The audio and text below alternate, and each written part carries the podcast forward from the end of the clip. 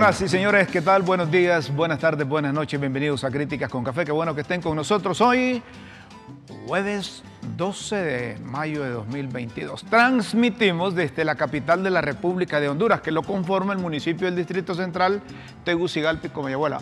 Mi querido Guillermo Jiménez. Hermano del alma, mira. Un placer saludarte. Cuando yo escucho esa introducción, esa música tan preciosa, se me sale el caribeño. Se te sale lo Así saludo a los televidentes. Sí, sí, es que esa música. eh, eh, cuando traemos un ramalazo de blanco, dice un amigo mío. Ay, ay. Yo no, niego, no niego el ramalazo genético de negro. Así me llevo, dijo la ¿me- otra vez? Guayúforo, me dice, mira, si vos lo que tenés es un ramalazo de blanco, me dice, pero sos No, prieto, yo- pero sos prieto igual que yo. Eh, es más, eh, mi correo electrónico se llama Cimarrón. Vaya. En honor, en honor a los negros rebeldes que no se sometieron al imperio español. Los holanchanos cimarrones. Ya, ya lo dijiste, que se parece a. Ah, que se parece a Jessica. ah, dice. Saludos Jessica, mire que gracias a Jessica es que nosotros salimos Bonitos. medios prietos. Bonitos. bonitos, guapos, atractivos y elegantes. ¿Qué les dije ayer? Siéntense a conversar, a dialogar, a superar problemas. Necesitamos volver al diálogo.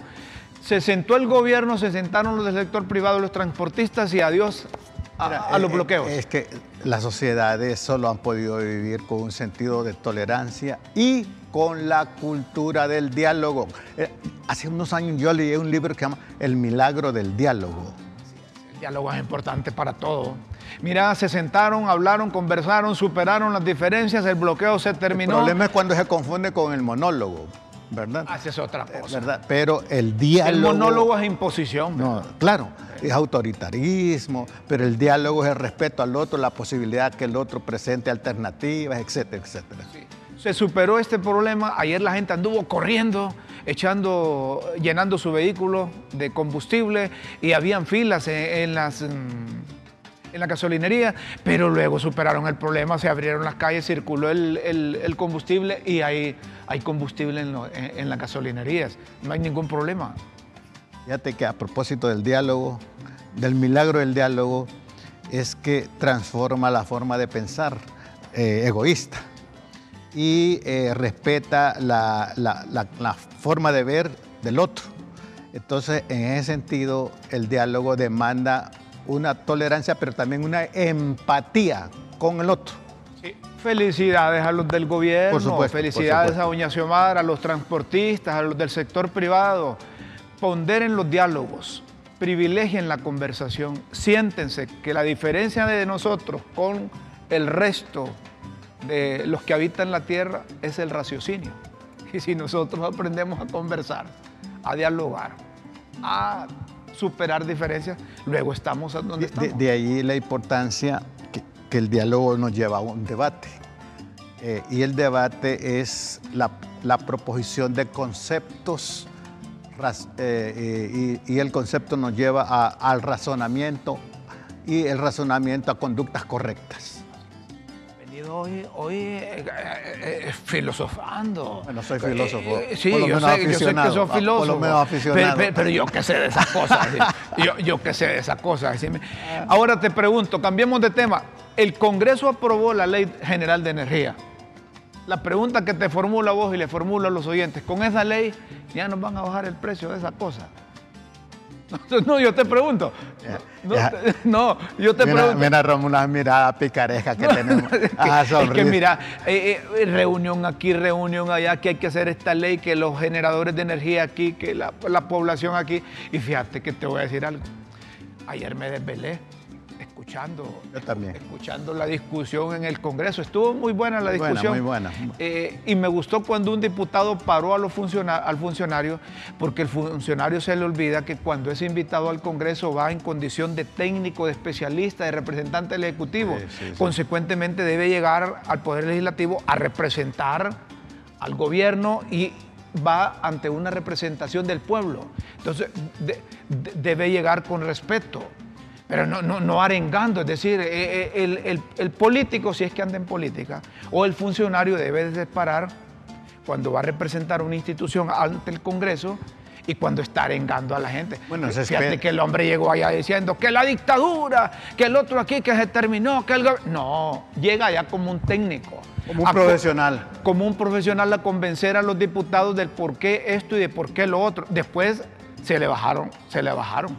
Bueno, la gente quiere participar, una, una, llamada ahí, pero, pero, luego vamos a entrar con los, eh, con los, mm, con los generadores de energía, porque no los he escuchado, no sé si también están desvelados y no sé si van a, poder eh, contactarlos, pero el, tema es importante y es importante.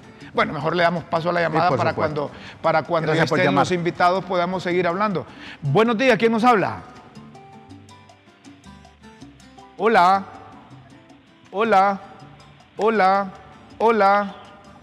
Bueno, no está, no está listo. ¿Ahora? ¿Me escucha? ¿Sí? ¿Aló? Buenos días. Ah, sí, le escuchamos. Adelante. ¿Quién nos hable? ¿De dónde?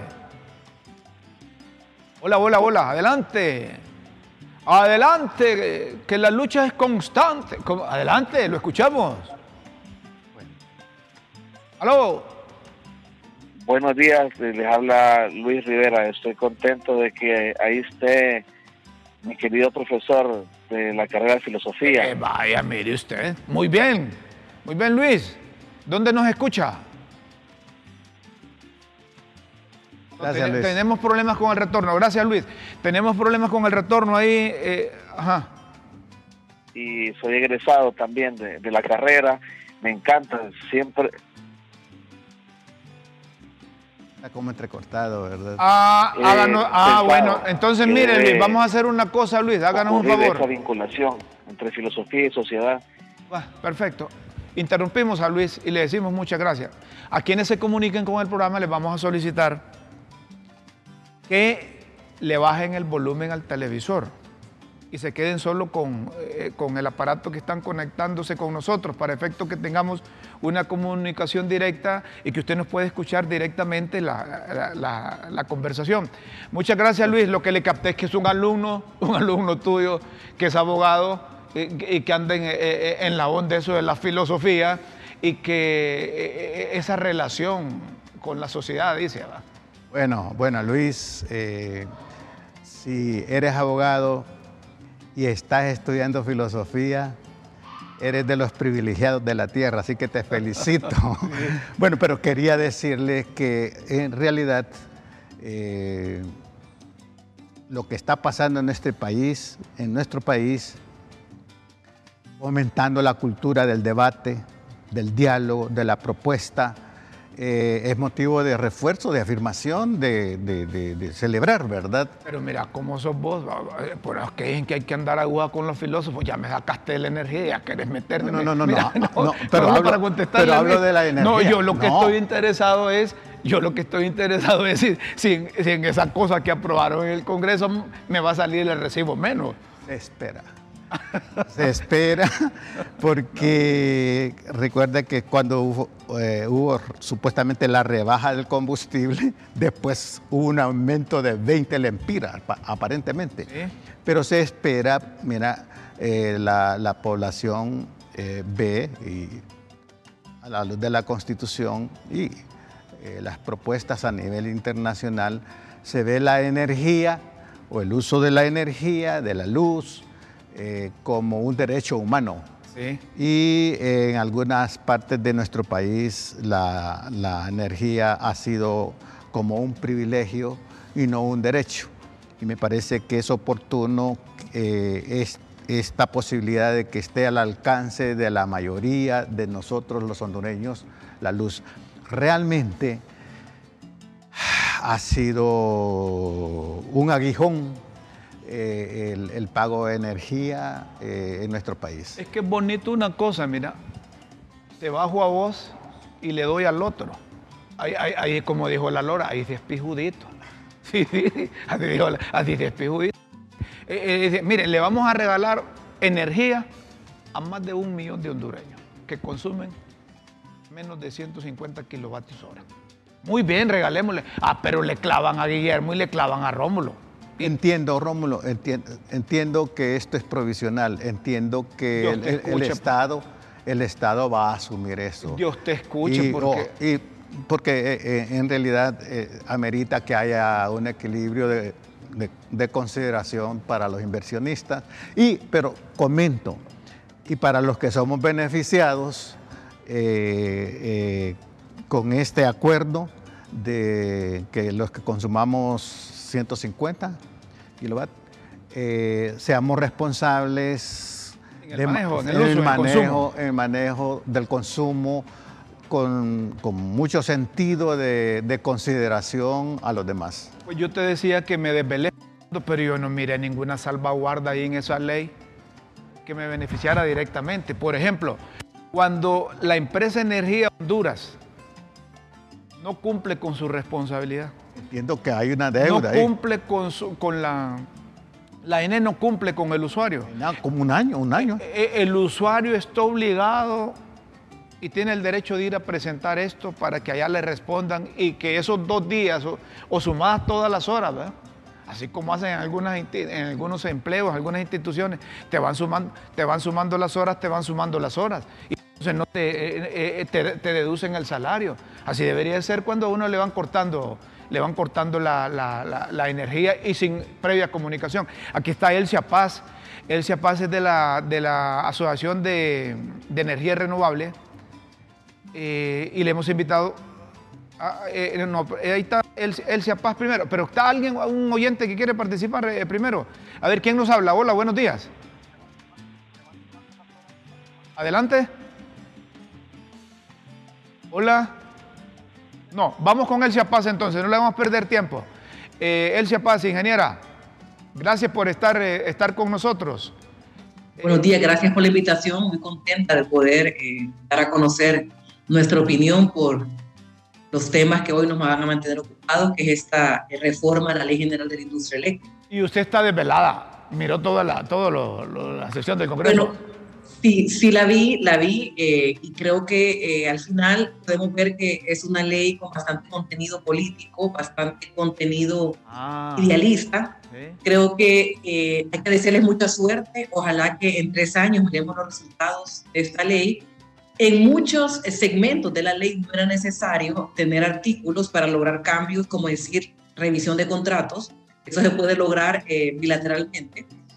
Y, hemos visto que eh, si las intenciones son como las eh, anunciaron ayer en el Pleno del Congreso, sí sentí que muchos de los diputados estaban muy animados, con mucho discurso, pero en la práctica el sector, eh, yo que he sido testigo 20 años, eh, es complejo. Y lo más importante es atraer inversiones en el área de transmisión y de distribución, porque tenemos una hemorragia que se llaman pérdidas técnicas. El fortalecimiento del ENE debe iniciar por organizar el ENE y por eh, permitir inversiones en esos segmentos anclaves. los siguientes apagones en Honduras no van a ser por falta de generación, se van a, eh, los vamos a sufrir por falta de transmisión. No tenemos esas arterias. Que van a poder conducir la energía de un punto A a un punto B o C. Mire qué importante, mire qué importante esto que nos dice usted. Esto, esto es importante porque eh, la gente cree que tenemos la infraestructura necesaria como para eh, suplirnos de energía en las horas picos cuando más necesitamos o más consumimos. Pero ya cuando usted nos dice que de nada sirve tener energía porque la distribución no, no, tiene la estructura adecuada, vamos a seguir en lo mismo. Así debemos interpretar. Claro, creo que el enfoque de la ley, eh, si me preguntan a mí como persona que he sido testigo bueno, y protagonista, porque también soy parte de la generación renovable de pequeños y medianos eh, proyectos, es entender que la improvisación puede pasar una factura más fuerte que lo que está costando hoy la tarifa de energía. Creo que eh, hoy vivimos un momento histórico, eh, cíclico, porque es cíclico el alza del combustible. Lo que se refleja a nivel de números no es la realidad del país, es decir, el, hay que procurar que dependamos menos del petróleo, muy bien. Si quieren revisar los contratos térmicos, eso no era necesario una ley, como lo dije al inicio, pero el, el, depender de un petróleo que hoy no tenemos en el país, no somos México ni Venezuela, no somos un país eh, eh, petrolero, somos un país que tenemos fugas de divisas. Entonces hay que depender de nuestros recursos naturales. Entonces nuestra mayor anhelo es, uno, que logren investigar, evaluar cada uno de los proyectos, los proyectos que han beneficiado al país, especialmente las, las plantas renovables que se encuentran hoy a lo largo y ancho de Honduras brindando un servicio en zonas remotas y rurales, que si no fuera por esta energía, creo que la tarifa hoy fuera el doble. Así que eh, tratemos de motivar a las inversiones, eh, que la matriz se mantenga eh, en lo más posible renovable y obviamente si existe algún tipo de, de, conceptos hacia ciertos grupos económicos, pues que le apunten con nombre y apellido, pero que no generalicen porque aquí tenemos eh, varios empresarios honestos, luchadores, de acuerdo. que cualquier discurso eh, ideológico puede hasta causar un daño en la seguridad de estas personas. Así que hay que tratar de ser eh, correctos en la apreciación y cómo publiquemos los hallazgos, porque ningún sistema va a ser perfecto. Escuché mucho los discursos ayer y preocupan esos discursos porque esta es una solución técnica y financiera no, política. De acuerdo, totalmente. Ingeniera, disculpe, desde su perspectiva profesional, ¿qué sugerencias le haría a las autoridades del Estado de Honduras que están a cargo de, esta cuestión energética? ¿Qué sugerencias estratégicas y administrativas le haría para mejorar eh, y para actuar con justicia pero también qué sugerencias nos haría a los consumidores. Pero creo que la apertura de mercado es la mejor solución para lograr la baja de precios. porque una apertura de mercado? Porque genera competencia. Lo logró ya Guatemala con un programa similar a lo que propone la Ley General de la Industria Eléctrica. porque el mercado no se activó? Por falta de voluntad política. Entonces hay que aprender de esos errores, no volverlos a cometer. Entonces, si la gerencia del ENE que se requieren tres eh, o cuatro gerentes, se logran gerentes técnicos, vamos a poder lograr mejoras, pero con un monopolio verticalmente integrado, volvemos a los errores del pasado. Y el mejor reflejo es aprender los modelos que han funcionado. El de Costa Rica fracasó de boca de los costarricenses. El de Guatemala ya es un mercado que le permite una tarifa eh, al, al consumidor final por debajo de los 10 centavos. Así que hay que hablar de los casos de éxito y no reinventar la rueda. Creo que el monopolio en E fracasó. Eh, revivirlo va a costar tal vez un esfuerzo y hay que volvernos a encontrar de aquí a tres años. Es decir, hay que buscar un modelo que permita competencia. Creo que de la ley hay, muy, hay artículos que son requerían, como la cancelación del fideicomiso de, las 11, de los 11 ríos.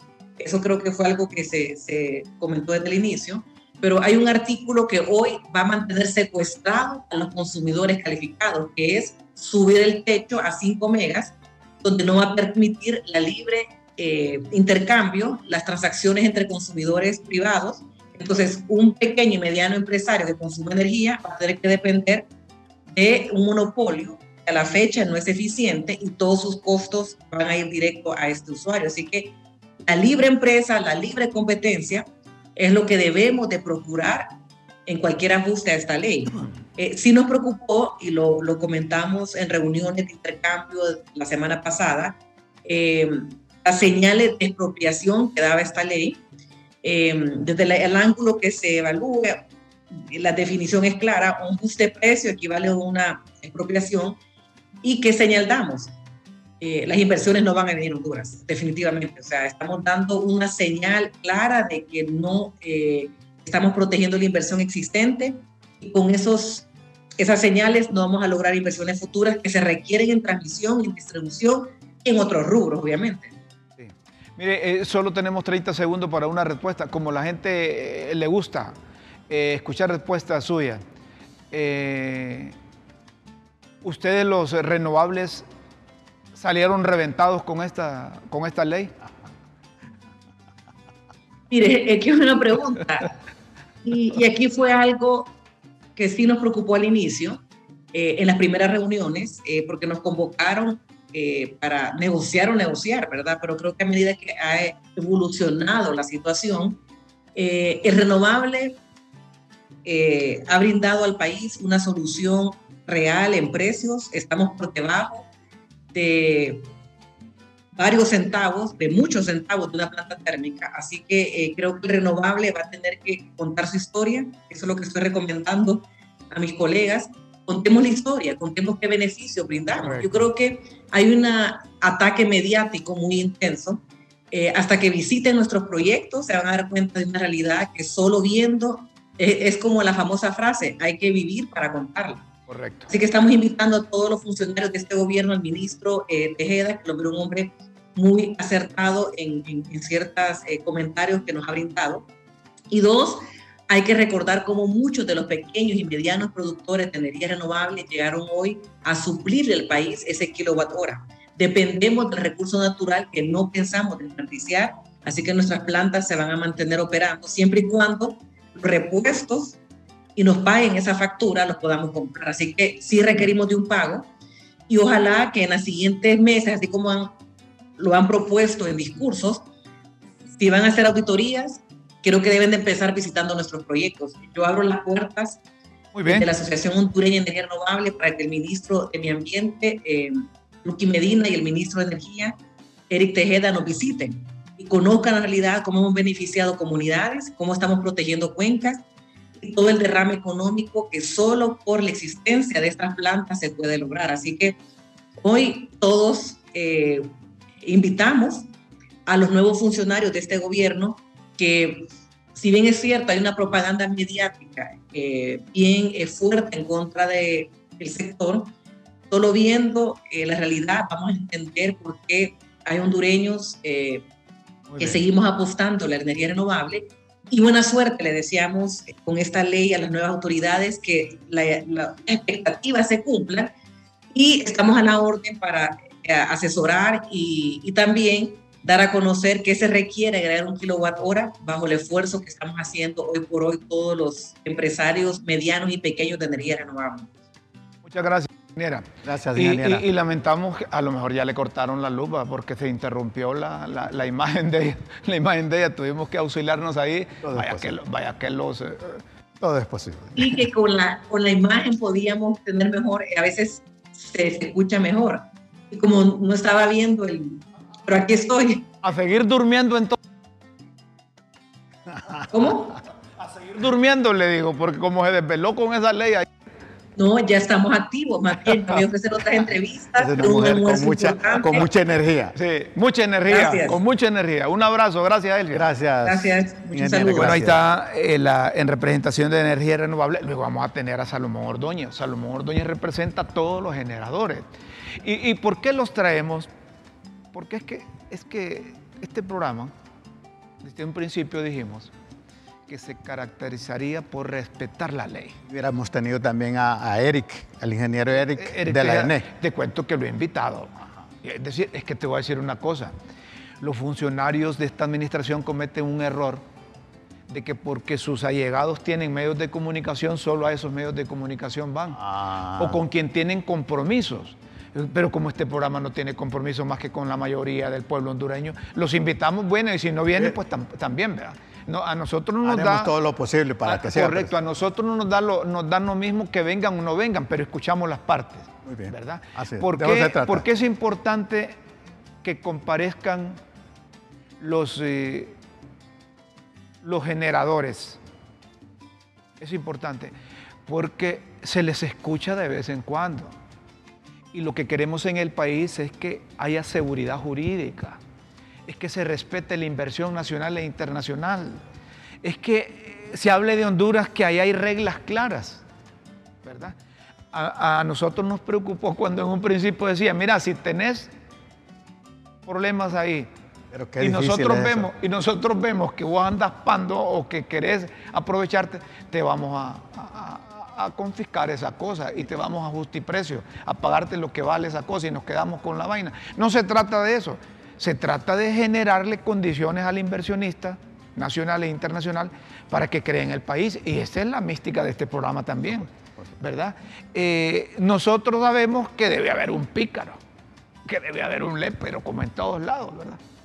Y, precisamente Críticas con Café se, se caracteriza por conocer la realidad o por lo menos pretendemos aproximarnos a ese conocimiento, pero a la vez eh, ver qué funciona y qué no funciona.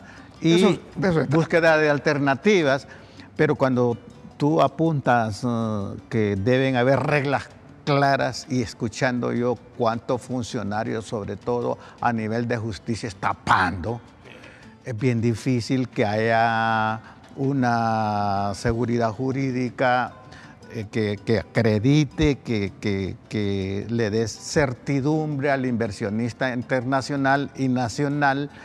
Es bien difícil cuando la cabeza anda pando como ser el mismo presidente de la Corte Suprema de Justicia y el mismo presidente del Ministerio Público. Es decir, se necesita hablar con el poder del ejemplo. Se necesita enderezar esos pandos de moneda. Aquí estamos. Ordóñez, gracias por atender esta comunicación con café. Y lo hemos invitado porque unos andan alegres porque aprobaron otros andan medios desvelados, otros andan, ah, otros y la, andan Y la, sonrisa de Salomón. Eh, buenos días, eh, Rómulo. Eh, muchas gracias por invitarme a su programa. muy prestigioso, muy escuchado. he escuchado muy buenos comentarios. Creo que lo más importante mencionar aquí es que sí, ya se aprobó una ley, hay un nuevo marco regulatorio eh, nosotros lo vamos a estudiar, ya lo hayamos estudiado, pero eh, sí tenemos nuestros comentarios sobre, sobre ese nuevo marco. Como dice la gente, le regaron maíz para que, para que este, los términos quedaran, eh, no, no, para beneficiarlos a ustedes ni beneficiar al gobierno, sino que favorecer al final de quien dependen ustedes y de quien depende el gobierno, que es, es el usuario. Es correcto. Eh, sí tuvimos la oportunidad, yo, tengo que reconocer que en especial la Comisión eh, de Energía del Congreso nos atendió no solo como productores privados, sino que también como representantes del COEP. Yo representé al COEP también en esas discusiones y también eh, como Cámara de Comercio e Industria de Cortés, donde yo soy uno de los asesores de la Cámara. Eh, quiero decir que fueron muy educados y todo, y pues nos pidieron todas nuestras recomendaciones por escrito. Eh, muchas de ellas no se tomaron en cuenta, obviamente. Eh, el, el, esquema del decreto eh, no cambió drásticamente y obviamente eso típicamente no se cambia porque eso viene del Ejecutivo, quien debería haber hecho la consensuación y, haber hecho los cambios necesarios antes de mandar al Congreso hubiera sido el Ejecutivo. no lo hicieron y entonces el Congreso hizo rápidamente una consensuación y, en eso tengo que reconocer que con nosotros por lo menos fueron muy abiertos en escuchar todos nuestros reclamos, aunque no todos fueron atendidos.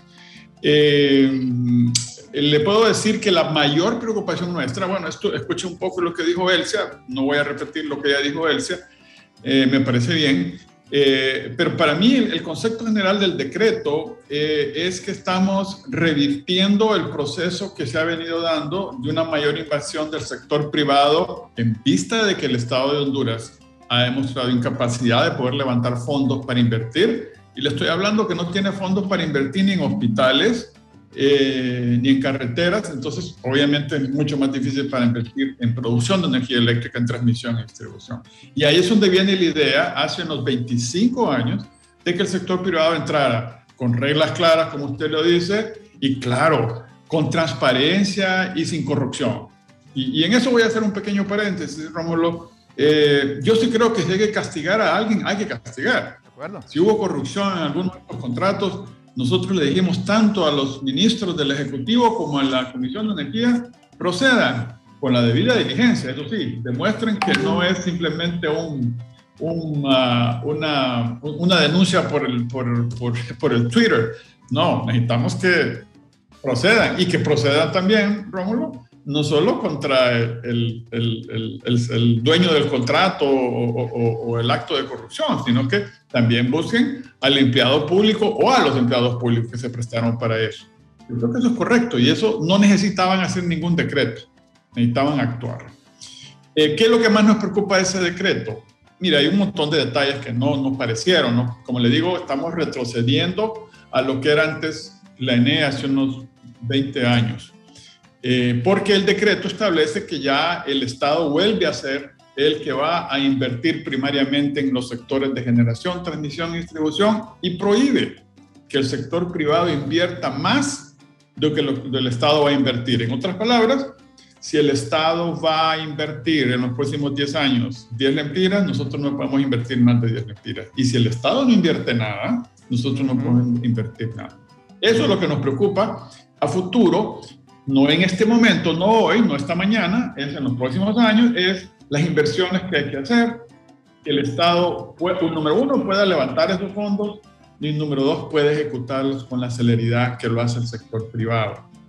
Eso nos preocupa porque al final, está bien, no vamos a invertir los del sector privado, perfecto, pero si, si esto no funciona, y ojalá que funcione, estamos listos para apoyarlo, pero si esto desafortunadamente no funciona, eh, vamos a tener problemas graves en los próximos cuatro o cinco años y les va a afectar incluso políticamente a este gobierno dentro de cuatro años. Ahora, una pregunta. Eso nos Sí, una pregunta quiero. Eh, eh, si no, no, tienen fondos para pagar el gobierno, para pagar un montón de cosas el, el gobierno, porque dicen que encontraron una, una Secretaría de Finanzas reventada, que los ingresos están por el suelo, que no tienen capacidad de inversión no le, y les limitan al sector privado determinado recursos para invertir, entonces, ¿de dónde o cómo el sector gobierno, a través de la Empresa Nacional de Energía Eléctrica, nos va a garantizar a nosotros, los usuarios, que vamos a tener energía?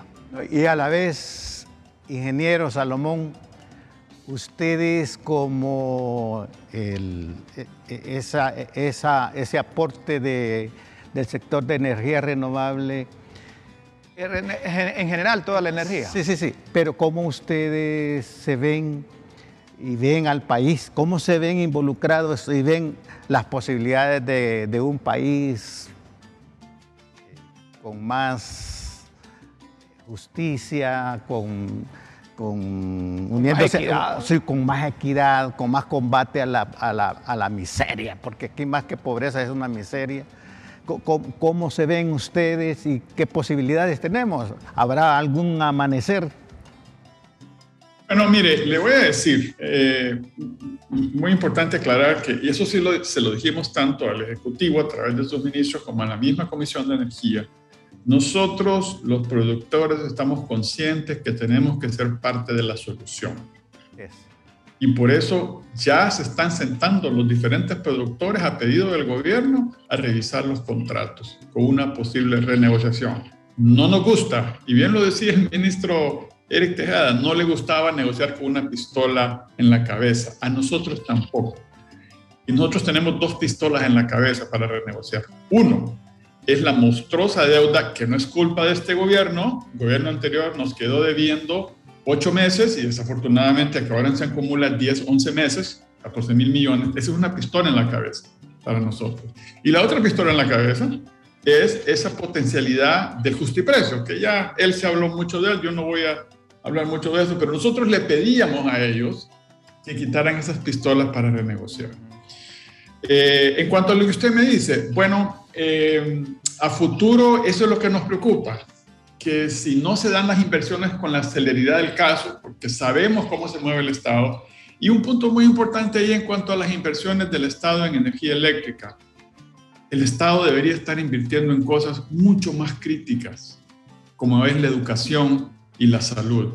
Ahí debería estar buscando préstamos para mejorar superiormente eh, el servicio de salud y el servicio de educación, que ese es un futuro que necesitamos.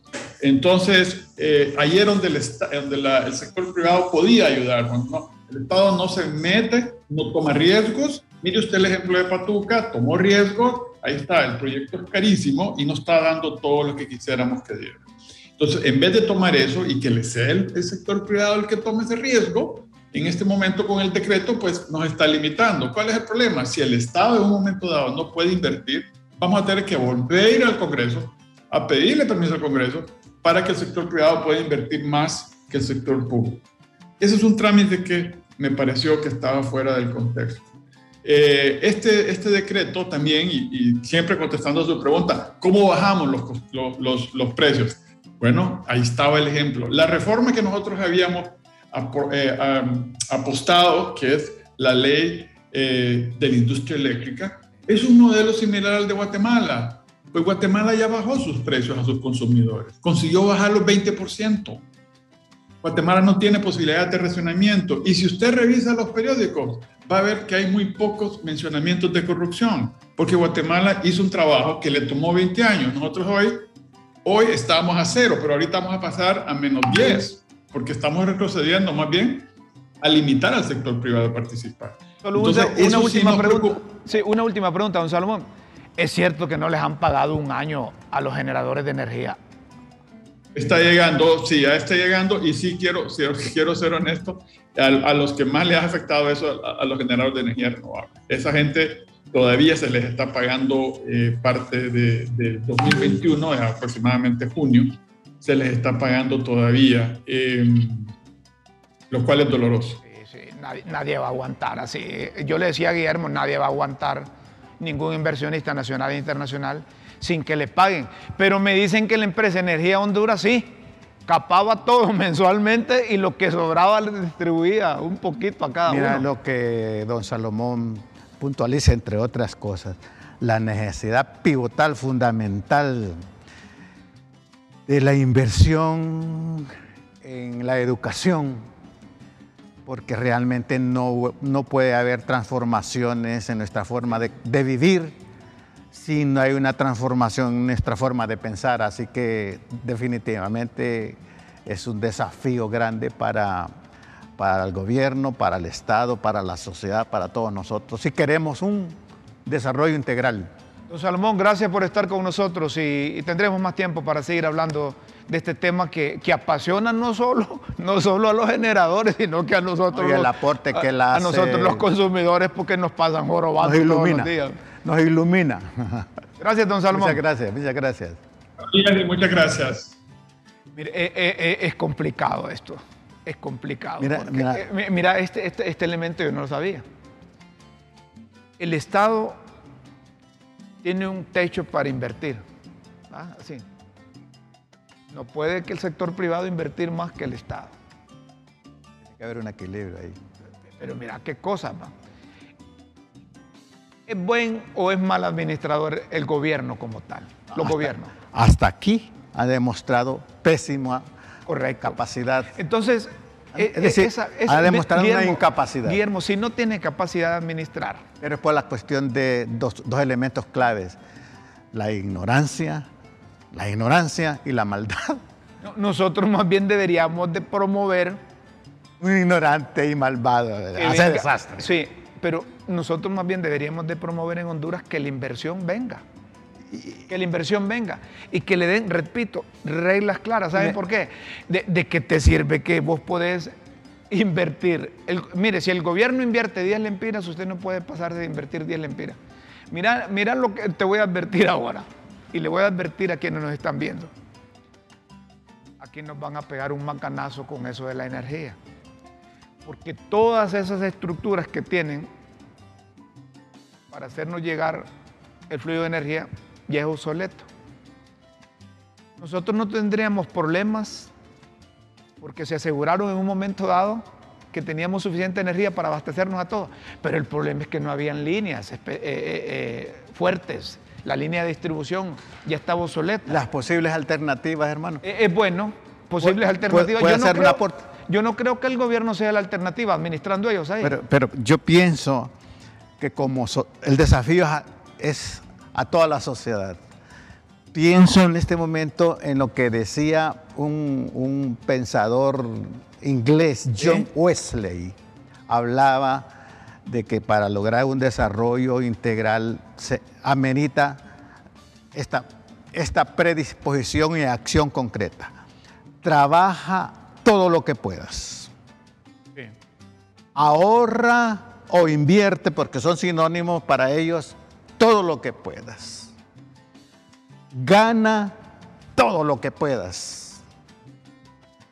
Comparte todo lo que puedas. Ese sentido de solidaridad. Pero lo que a veces queremos compartir todo sin trabajar y sin ahorrar. Pero aquí es roba todo lo que ah, puedas. Eh, exactamente. Entonces, aquí eh, el compromiso es de todos en este sentido, ¿verdad? A propósito de compromisos, vamos a hacer una pausa aquí en Críticas con Café y te cuento, papadito. Hay un montón de Ese libres. de papayito me parece a... Hay un montón de libres, hay un montón de libres que andan arrechos. Las bases del Partido Libertad y Refundación están, como dice Doña Chila, en cachimbados.com. ¿Sabes por qué? Porque no les paran bola. Y hay tres figuras del Partido Libertad y Refundación, una más que otra y el otro más que otro, que ya te voy a contar, que son los que por lo menos tienen valor de irse a enfrentar, a platicar con las bases, pero a las bases no les han respondido. Una pausa aquí en Críticas con Café, luego venimos a la parte meramente política del gobierno que nos está administrando en estos instantes.